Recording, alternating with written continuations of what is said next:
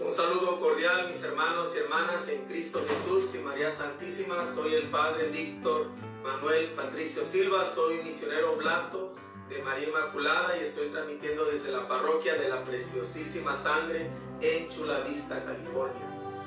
Y bueno, pues seguimos en el tiempo de Pascua, tenemos 50 días para entrar en profundidad a este misterio que a lo mejor nunca vamos a marcarlo en su totalidad, el misterio de la resurrección nuestro Señor, pero al menos tener esta, pues a lo mejor como se puede decir, como un poco de alcance a esta realidad de este misterio, porque al final de cuentas nosotros como cristianos creemos que la resurrección de Jesús es el centro de nuestra fe, porque si ciertamente venimos al mundo y eh, pues tenemos una vida, pero va a llegar un momento al final, estamos llamados a resucitar juntamente con Jesús.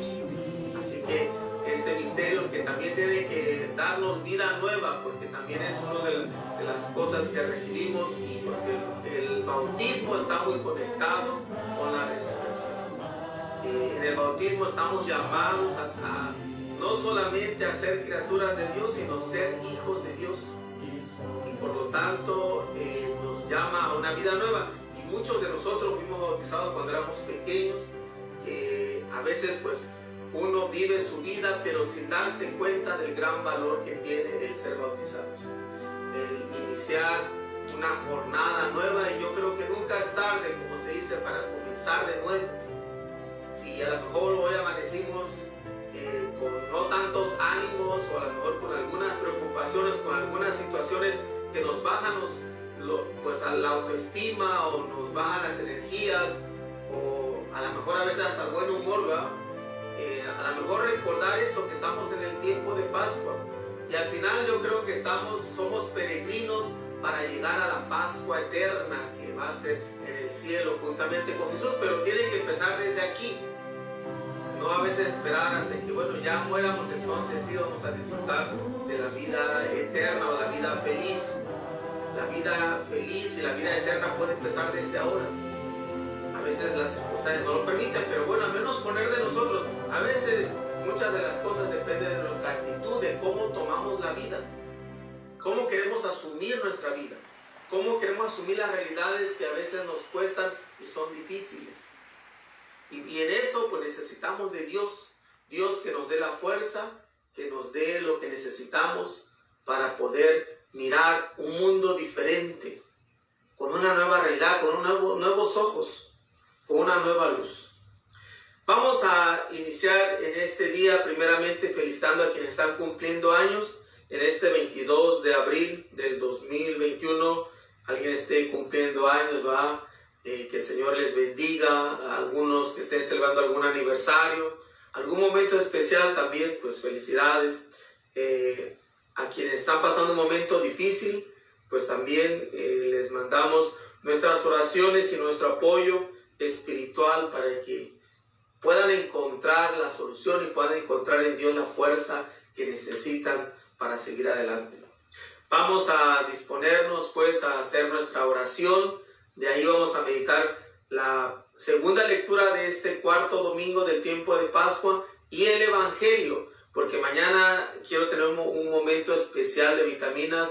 Eh, hay un padre, un franciscano, Fray, Fray Edgardo Díaz, este, un amigo mío a quien aprecio mucho y quiero mucho, estudiamos juntos en San Antonio, bueno, mañana voy a volver a decir lo mismo, ¿ah? pero mañana queremos usar eh, este momento para hablar de las vocaciones, porque este domingo, este domingo, que el cuarto domingo se conoce como el Domingo del Buen Pastor, y es la jornada mundial de oración por las vocaciones. Así que vamos a hablar sobre eso y vamos a enfocarnos en eso. Así que el día de hoy vamos a hablar de la segunda lectura y el Evangelio de este domingo. Nos disponemos pues y lo hacemos en el nombre del Padre, del Hijo y del Espíritu Santo. Amén. Dad gracias al Señor porque es eterno su amor. Gloria al Padre y al Hijo y al Espíritu Santo, como era en el principio, ahora y siempre, por los siglos de los siglos. Amén.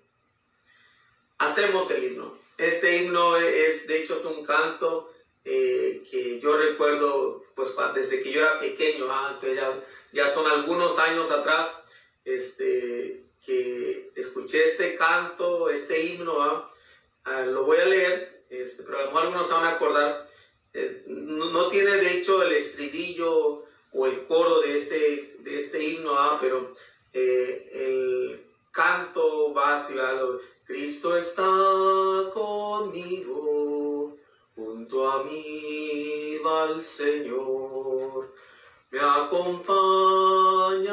siempre en mi vida hasta el fin. Dice el himno, ya no temo, Señor, la tristeza, ya no temo, Señor, la soledad porque eres, Señor, mi alegría, tengo siempre tu amistad.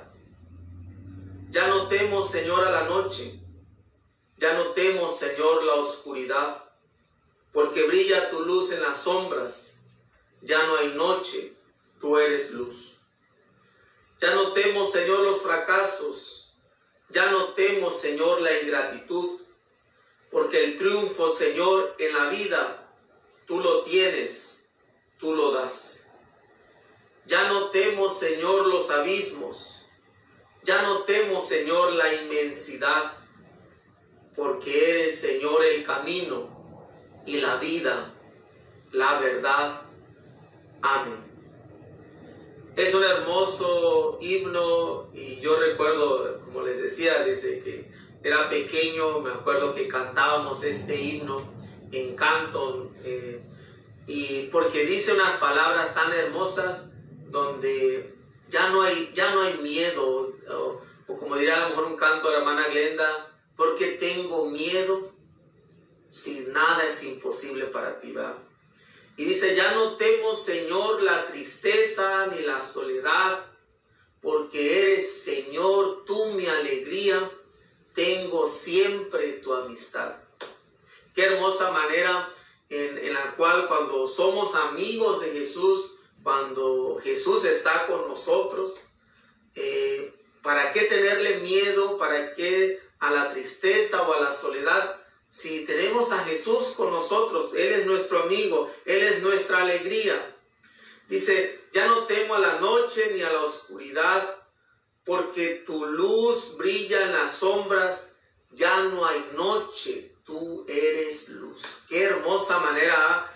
A veces yo creo que hablar de la oscuridad, hablar de la noche, eh, a veces puede generarnos miedo. Y, yo sé que algunas personas, de hecho, a veces se ha corrido esta idea, esta noción de que vienen las tres noches oscuras, que tenemos que estar preparados, como si este, no sé, a veces me, causa un poco de, tristeza, ¿va? De que a veces personas se quieren enredar, como que le tienen miedo, le tienen miedo a estas situaciones, cuando Dios es la luz, cuando Dios es la fuerza, es la sombra, es quien nos da, este, al final de cuentas, lo que necesitamos. ¿Por qué tenerle miedo si Él es nuestra luz, ¿verdad? Digo, ah, yo sé que a lo mejor el miedo es un, algo muy humano ah, que pues vivimos, pero a veces recordarnos que Dios es la alegría, Dios es la luz. Dice, ya no temo, Señor, los fracasos, ya no temo, Señor, la ingratitud. Eh, ¿Cuántas situaciones a veces de, de, fracaso, de ingratitud vivimos en la vida? Eh, pero a veces tenemos que tener que el triunfo en la vida solamente Dios lo tiene y Él lo da. Eh, qué hermosa manera de, de, de, que si fracasamos, que si hay ingratitudes, porque van a venir o se han dado en nuestra vida, al final es del Señor quien recibimos lo que, lo que, lo que necesitamos, de Él viene el triunfo, de Él viene eh, lo que quieramos alcanzar, de Él, Él lo va a dar. Y al final dice, ya no temo, Señor, los abismos, ya no temo la inmensidad, porque eres, Señor, el camino, eres la vida y eres la verdad. Así que eh, son eh, momentos o respuestas en las cuales tres maneras de ver a Jesús, ¿verdad? Como camino, verdad y vida. Eh, vamos a hacer el Salmo 86, nomás voy a leerlo para pasar a la lectura, ¿verdad? Porque el Salmo siempre tiene, es una forma de orar. Orar con los salmos es, un, es una buena manera. Muchas de las veces, ante circunstancias buenas o difíciles, o no tan buenas, a veces recurrir a los salmos nos puede ayudar a darnos vida, a, encontrar respuestas para lo que necesitamos. A veces es bueno eh, leer los salmos eh, como oraciones. Dice el Salmo 86, Él la ha cimentado sobre el monte Sión y el Señor prefiere las puertas de Sión a todas las moradas de Jacob. Qué pregón tan hermoso para ti, ciudad de Dios. Contaré a Egipto y a Babilonia entre mis fieles. Filisteos, tirios y etíopes han nacido ahí. Se dirá de Sión uno por uno, todos han nacido en ella. El Altísimo en persona la ha fundado. El Señor escribirá en el registro de los pueblos, Este ha nacido ahí.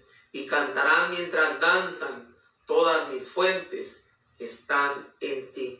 Gloria al Padre y al Hijo y al Espíritu Santo como era en el principio, ahora y siempre, por los siglos de los siglos.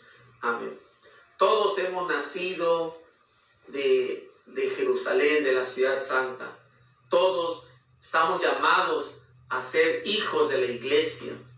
Esta es la manera en la cual la nueva Sión, la nueva Jerusalén, es la iglesia, la iglesia de Cristo, la iglesia que Él ha fundado. Y en Él encontramos, en ella, en la iglesia, encontramos el fundamento de nuestra vida. Y estoy hablando de la iglesia, de la iglesia universal, de la iglesia católica, eh, pero en sus extensiones también, eh, porque sabemos que la salvación pues es, se va a extender para, mucho más y es lo que nos va a hablar el Evangelio el día de hoy. Bueno, pasamos a la, segunda lectura eh, de este domingo, del cuarto domingo del tiempo de Pascua, que también se conoce como el Domingo del Buen Pastor, el domingo de la Jornada Mundial de Oración por las Vocaciones. Eh, vamos a escuchar primero la primera lectura, perdón, la segunda lectura, que es de la primera carta del, del apóstol San Juan. Durante toda la Pascua vamos a estar escuchando eh, Hechos de los Apóstoles, que es el Evangelio del Espíritu Santo, como algunos le llaman, y eh, la segunda lectura va a ser de, la, de la, carta de, San Juan que va a dirigirnos durante toda esta Pascua. Dice San Juan, es del capítulo 3, versículo del 1 al 2, son solamente dos versículos. Dice, queridos hijos, miren cuánto amor nos ha tenido el Padre, pues no solo nos llamamos hijos de Dios, sino que lo, que lo somos. Si el mundo no nos reconoce es porque tampoco lo ha reconocido a Él.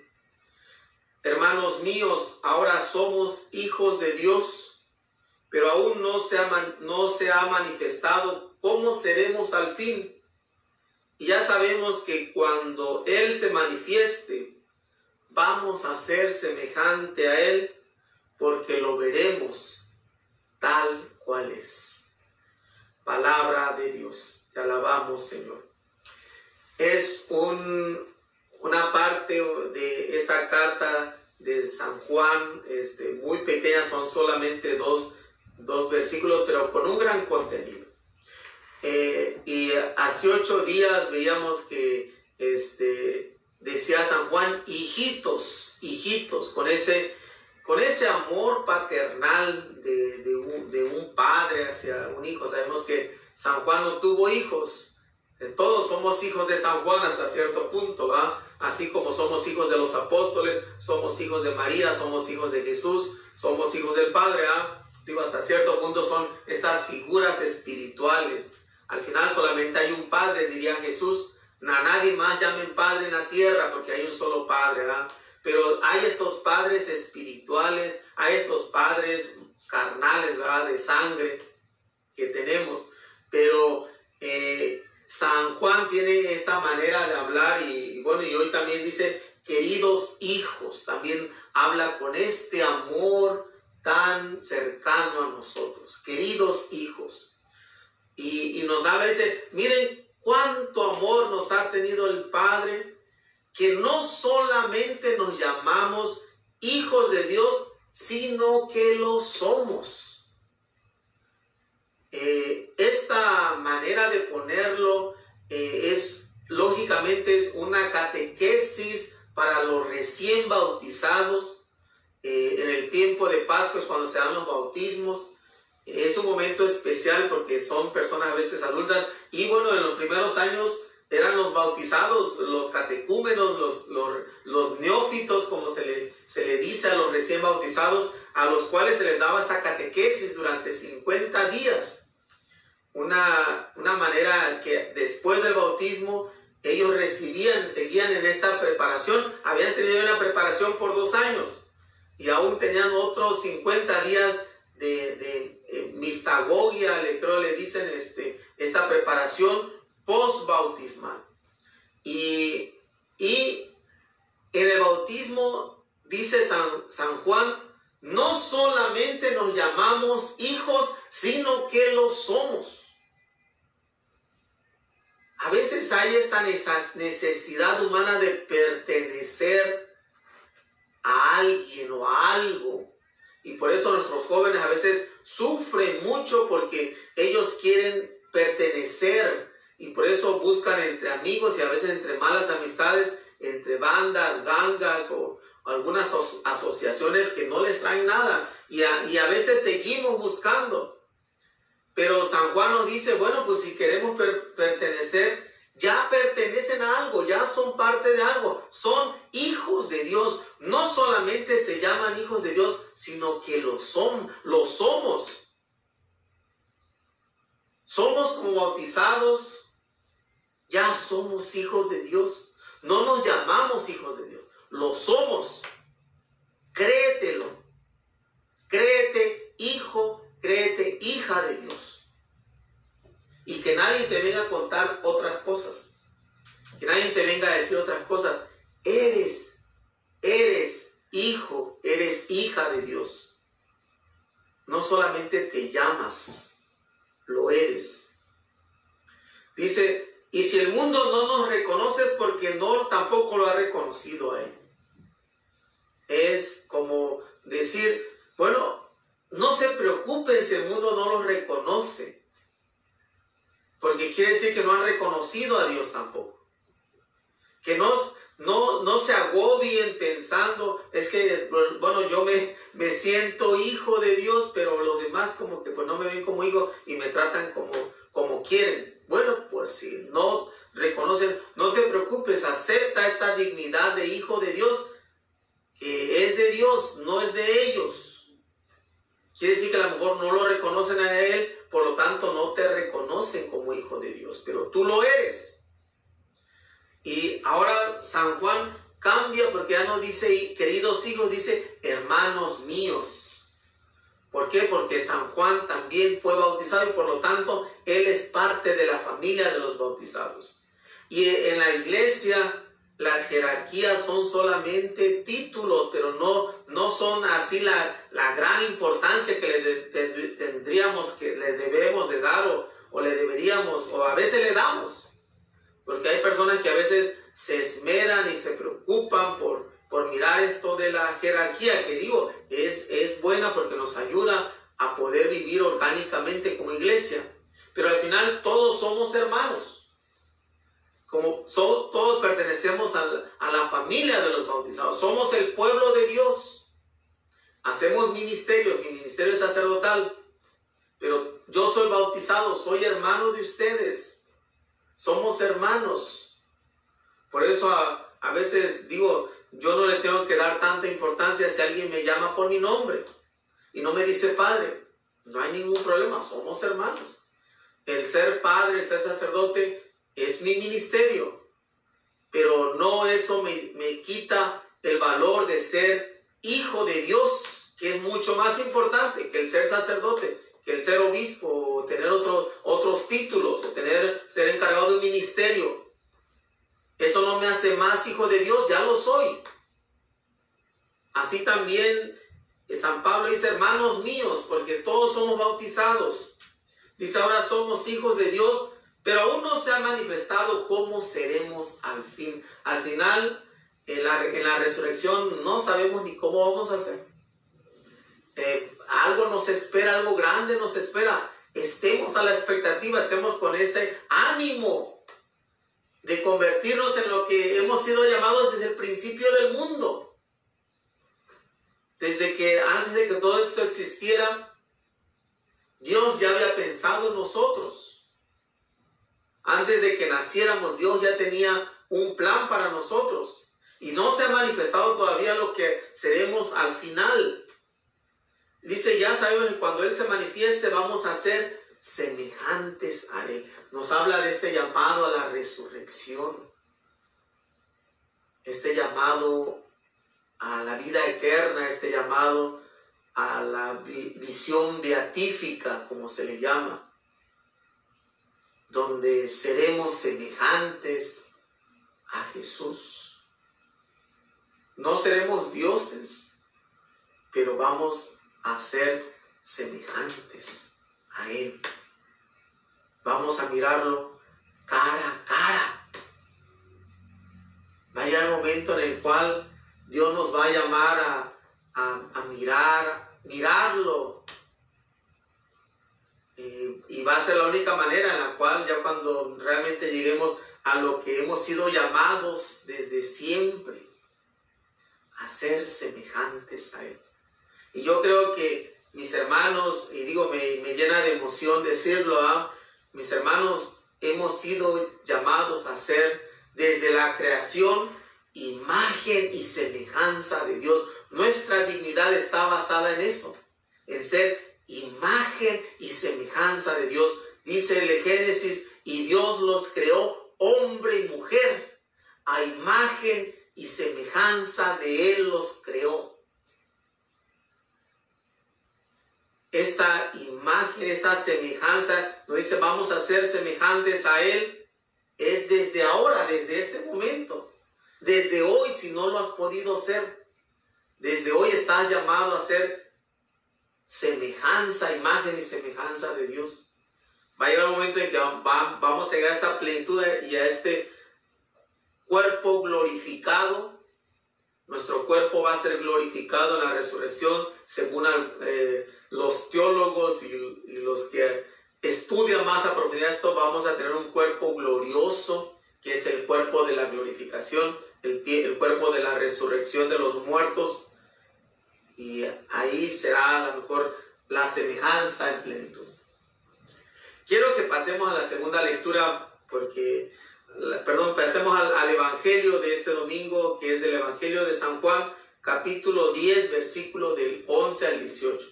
Eh, porque siempre el Evangelio, y he dedicado en muchas ocasiones solamente un, un programa para el Evangelio, porque puede ser muy extenso.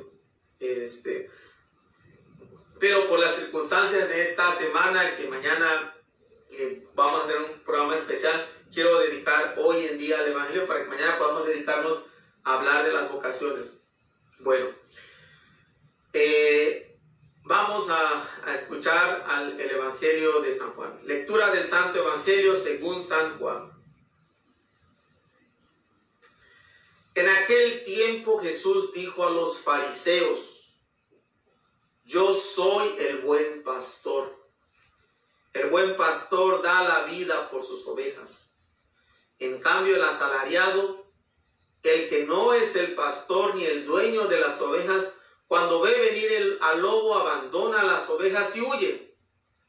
El lobo se arroja sobre ellas y las dispersa, porque a un asalariado no le importan las ovejas. Yo soy el buen pastor porque conozco a mis ovejas y ellas me conocen a mí. Así como el Padre me conoce a mí y yo conozco al Padre. Yo doy la vida por mis ovejas. Tengo además otras ovejas que no son de este redil y es necesario que las traiga también a ellas. Escucharán mi voz y habrá un solo rebaño y un solo pastor. El Padre me ama porque doy mi vida para volverla a tomar. Nadie me la quita. Yo la doy porque quiero. Tengo poder para darla y lo tengo también para volverla a tomar. Este es el mandato que he recibido de mi Padre. Palabra del Señor.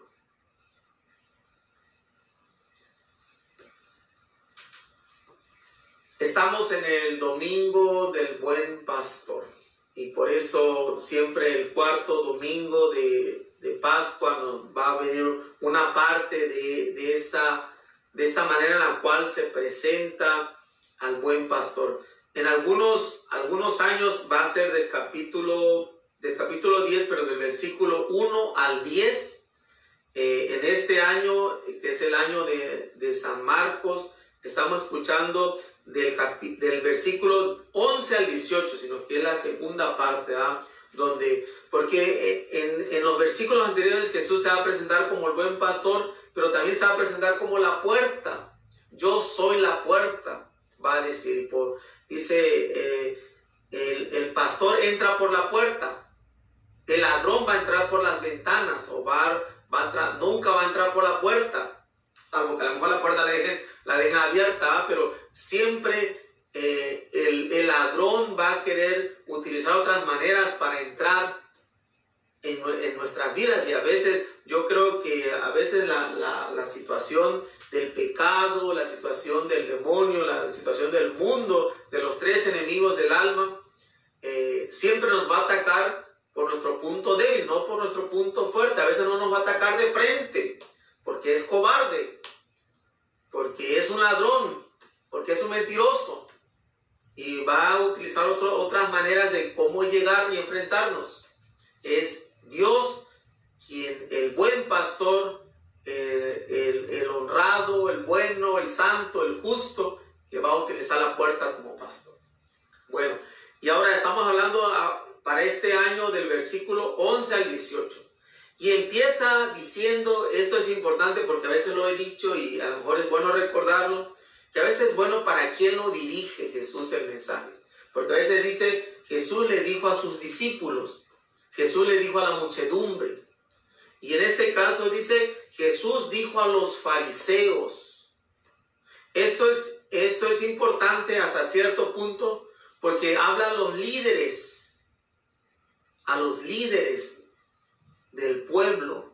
Habla a los líderes religiosos, pueden ser los líderes políticos, pueden ser los líderes a lo mejor hablando en nuestro contexto a los, a los padres de familia, habla a los maestros tal vez, habla a los líderes de los ministerios y sin lugar a dudas habla a toda la jerarquía de la iglesia, a los sacerdotes, obispos, cardenales y al papa. ¿ah?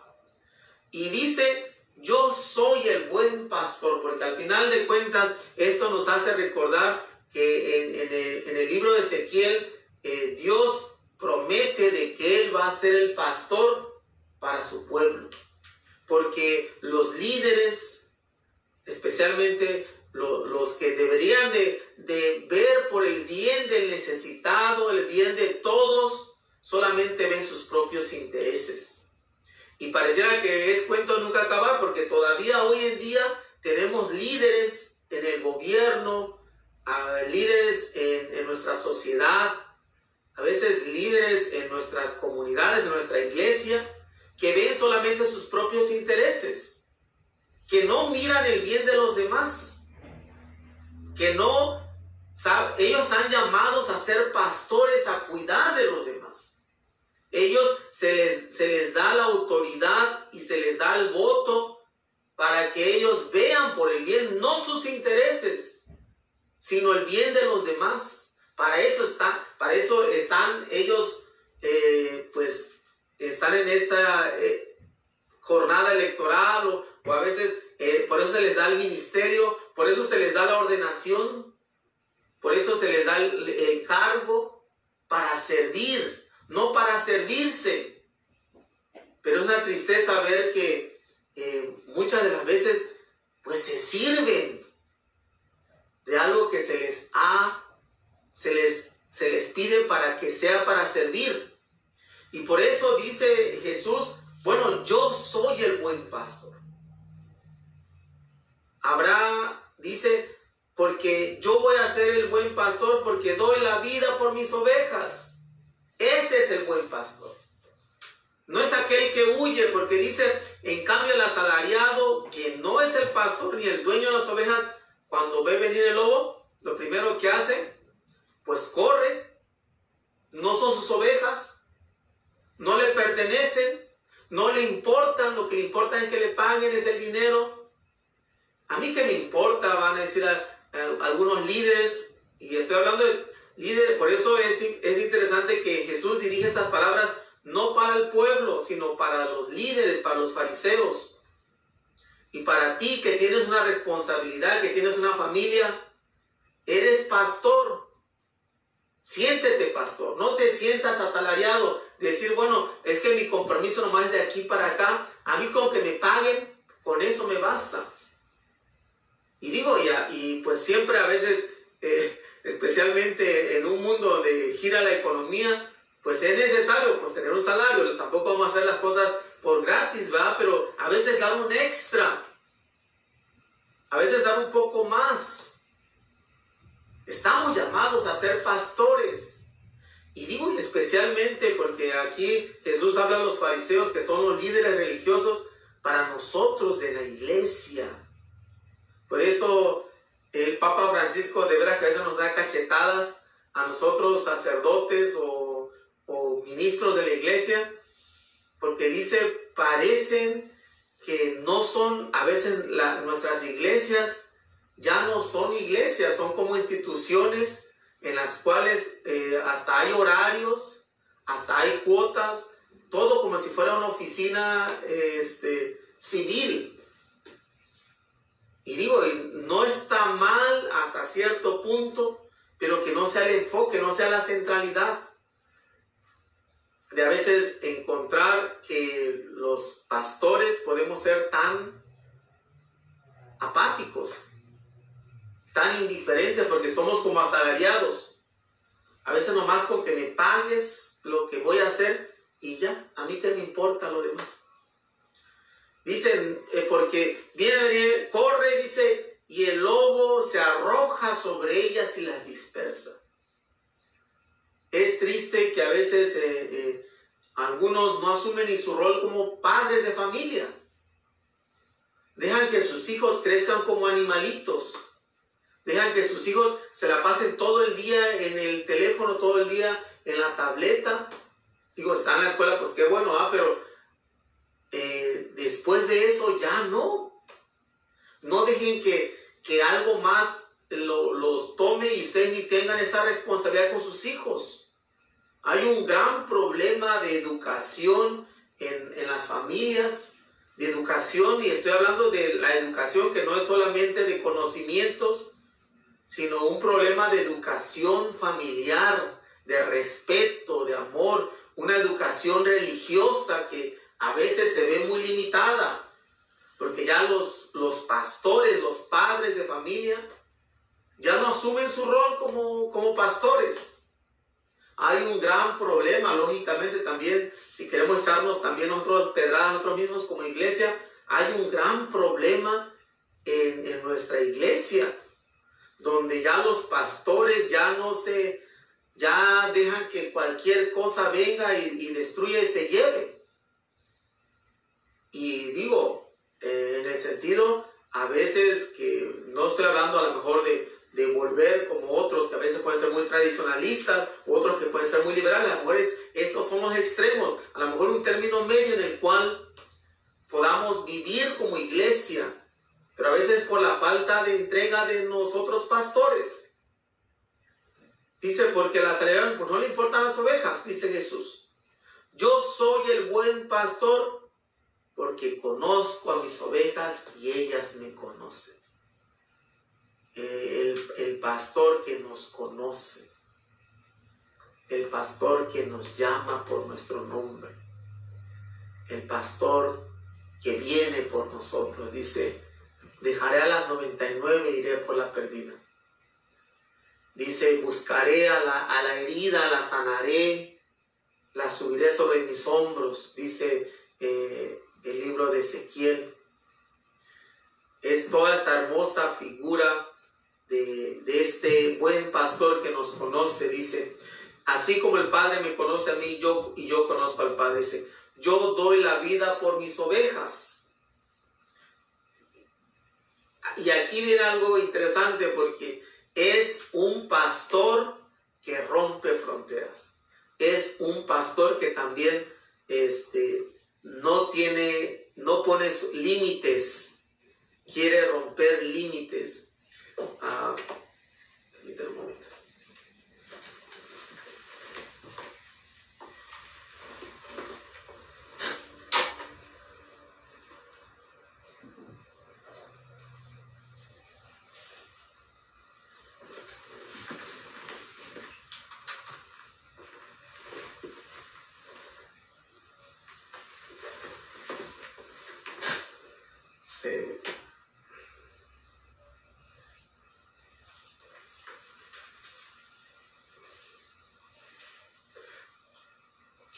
Bueno, perdón por la, computadora. Este, un pastor que quiere romper las fronteras. Dice, tengo además otras ovejas que no son de este redil y es necesario que las traiga también a ellas. Escuchará mi voz y habrá un solo rebaño y un solo pastor. Un pastor que quiere mirar más allá de solamente un cierto grupo de buscar solamente una cierta iglesia, ¿verdad? Podríamos decir. Se va a por las del redil, pero dice, tengo otras ovejas fuera de este redil que también las voy a traer para que haya un solo rebaño bajo un solo pastor.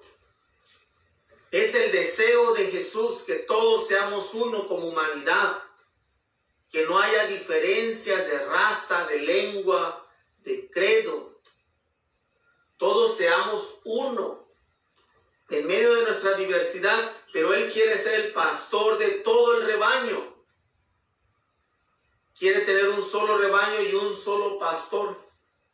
Por lo tanto, es el llamado de Jesús a congregar, a unirnos a todos, sin importar la lengua, el color, la raza, ni la religión es el pastor universal. Dice, el Padre me ama porque doy mi vida para volverla a tomar. Y aquí yo creo que nos habla del misterio de la pasión, de la muerte y resurrección de él. Dice, nadie me la quita, nadie me quita la vida. Yo la doy porque yo quiero. Jesús nos mostró en la cruz este amor crucificado, este amor que se da por nosotros este, Él se dio. Nadie le quitó, nadie le robó. Él se dio. Y dice, pues tengo el poder para eh, quitarlo y también para volverlo a tomar. Dice, este es el mandato que recibe mi Padre. Otra de las cosas que también eh, Jesús va a hablar mucho del yo soy. Yo soy el buen pastor, yo soy la puerta, yo soy la resurrección y la vida, yo soy el camino, yo soy la verdad, yo soy la vida, yo soy, yo soy. Esta palabra yo soy nos remonta al Génesis, al Éxodo específicamente, cuando a Moisés, Moisés le pregunta y si me preguntan por tu nombre, ¿qué les digo? diles que mi nombre es Yahvé, el yo soy, yo soy. Entonces Jesús utiliza eh, esta, esta palabra que no podían utilizar los, los los judíos por respeto al nombre de Dios y él usa este tetragrama, tetragramatón divino que es Y-H-W-H, que es Yahweh, Yahweh que nosotros podemos pensar que así se pronuncia, algunos dicen que es Jehová, algunos otros le, le ponen, pero dice el yo soy, el que soy, que también es una traducción, ¿verdad? para nosotros es Yahvé, Yahvé, Yahvé, el Dios, el yo soy. Por eso cuando Jesús dice yo soy el buen pastor, está hablando que prácticamente Él es Dios. El Dios, el pastor que nos ama que nos quiere tomar en sus brazos y nos quiere dar vida y vida eterna. Así que pongamos y dispongámonos a abrirnos a este Dios que, que nos ama como el único pastor y nos recuerda esta, este hermoso salmo de, del Salmo 23. Eh, el Señor es mi pastor, nada me falta. Ojalá y a lo mejor este domingo o en estos días sería bueno que pudieran abrir su Biblia y en el Salmo 23 recitar este salmo hermoso. El Señor es mi pastor, nada me falta. Ofrecemos nuestras necesidades. Dice, para que seamos libres nos ha liberado Cristo. Elevemos nuestros corazones a Dios que quiere que perseveremos en su amor diciendo, por tu misericordia escúchanos. Protege a tu iglesia que peregrina en este tercer milenio, que el trabajo, que el trabajo de todos sus miembros sea fecundo en frutos de santidad. Por tu misericordia escúchanos. Muéstrate a todos los que no te conocen, pero desean ser felices. Por tu misericordia, escúchanos, para que descubran que nuestro corazón está inquieto. Perdón, muestra a todos los que no te conocen, pero desean ser felices, para que descubran que nuestro corazón está inquieto hasta que descansa en ti. Por tu misericordia, escúchanos que los matrimonios cristianos vivan la fidelidad prometida al recibir el sacramento, para que no falte en el mundo el testimonio de tu gracia. Por tu misericordia, escúchanos. Pues ponemos sus necesidades eh, en las manos de Dios y en un momento de silencio ofrecemos también lo, cada quien lo que necesita de Dios.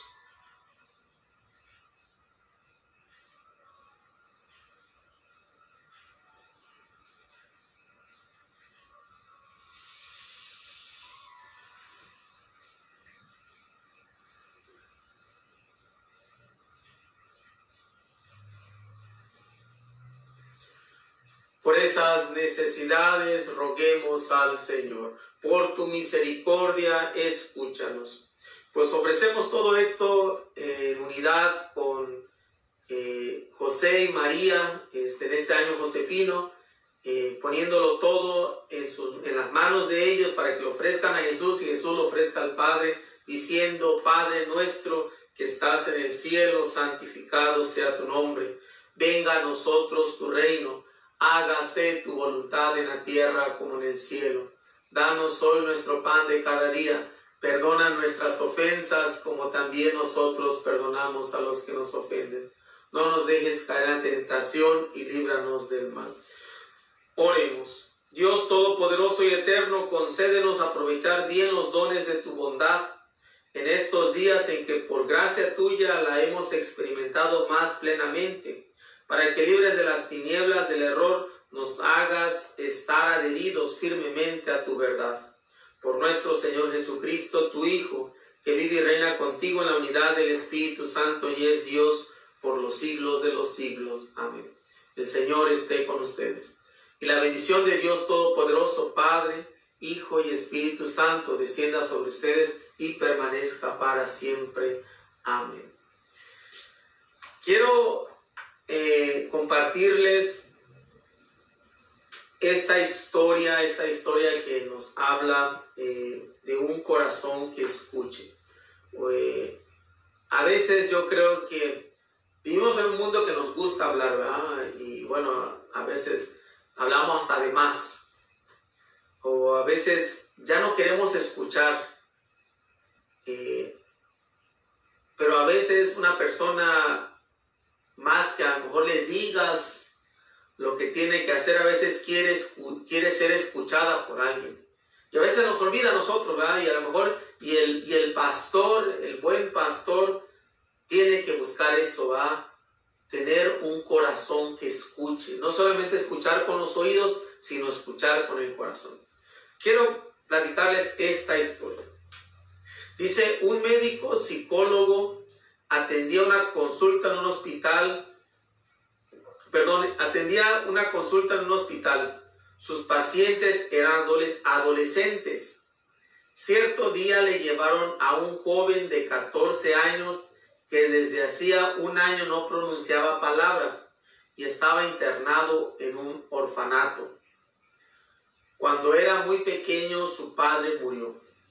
Vivió con su madre y abuelo hasta hacía un año. A los 13 años muere su abuelo y tres meses después su madre en un accidente. Llegaba solo al consultorio y se sentaba mirando las paredes sin hablar. Estaba pálido y nervioso. Este médico no podía hacerlo hablar.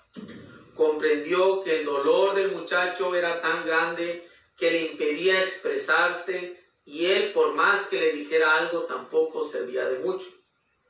Optó por sentarse y observarlo en silencio, acompañándolo en su dolor. Después de la segunda consulta, cuando el muchacho se retiraba, el doctor le puso una mano en el hombro. Ven la próxima semana si gustas. Duele, ¿verdad? El muchacho lo miró. No se había sobresaltado ni nada, solo lo miró y se fue.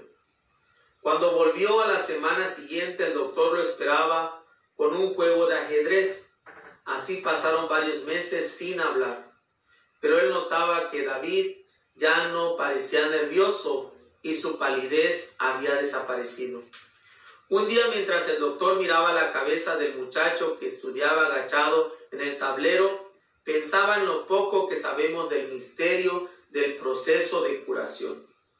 De pronto David alzó la vista y lo miró. Le toca, le dijo.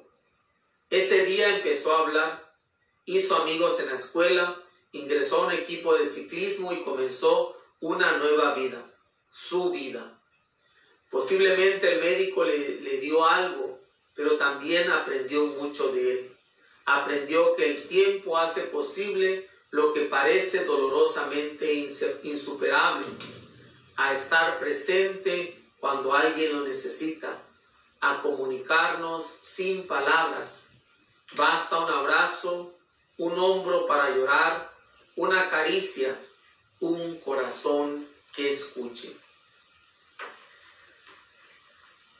Yo creo que ante las situaciones de la vida y a veces vivimos situaciones muy difíciles que pues uno se vuelve oído, temeroso, o como este muchachillo a 13 años, 14 años, vivir estas pérdidas de lo que más ama o de quien más podría recibir amor, que eran sus padres y su abuelo. Y le genera este, este trauma, este shock en su vida que lo, pues ya no quiere comunicarse con el mundo porque hay un conflicto, hay un dolor interno que está gritando desde adentro que no puede hacer nada. Yo creo que, mis hermanos, a veces yo creo que hay personas que sufren pues estas terribles situaciones, ¿verdad? Y, encuentra pues este, este psicólogo que pues trata de hablar, pero él pues no, no, no encuentra ni, ningún resultado positivo, ¿ah? pero él es paciente y está ahí y encuentra maneras en las cuales pueda el muchacho sentirse acompañado, eh, sin decir palabras a lo mejor, pero solamente estar ahí presente.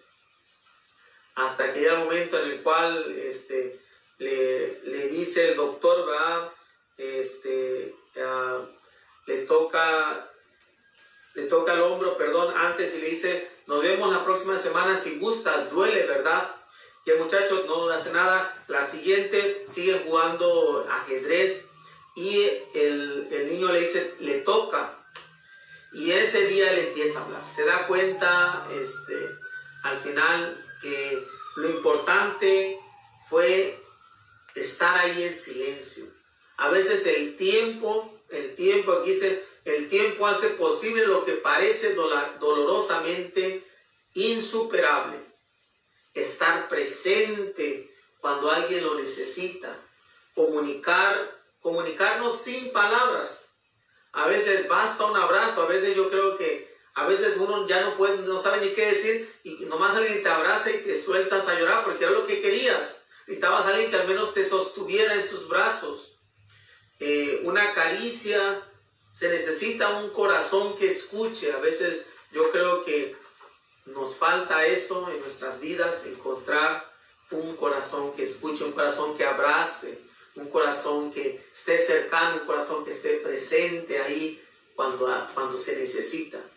Ojalá y encontremos esos corazones que estén cerca, que nos escuchen, que nos abracen, que nos, que nos amen al final de cuentas, o si no, nosotros ser esos corazones para otros, porque alguien está necesitando de nosotros. Alguien, podemos nosotros ser la figura del pastor, podemos ser la figura del buen pastor para alguien que necesite, necesite a alguien en quien apoyarse y qué mejor que lo encaminemos también a que conozca al único pastor, al gran pastor que es Jesús, que Él sí nos escucha, Él nos abraza, Él nos ama incondicionalmente. El Señor esté con ustedes. Y la bendición de Dios Todopoderoso, Padre, Hijo y Espíritu Santo, descienda sobre ustedes y permanezca para siempre. Amén. Bueno, pues que tengan excelente día. Nos vemos mañana. Primeramente Dios, que la preciosísima sangre de Cristo los cubra y los proteja. Sean felices, sean que los demás sean felices.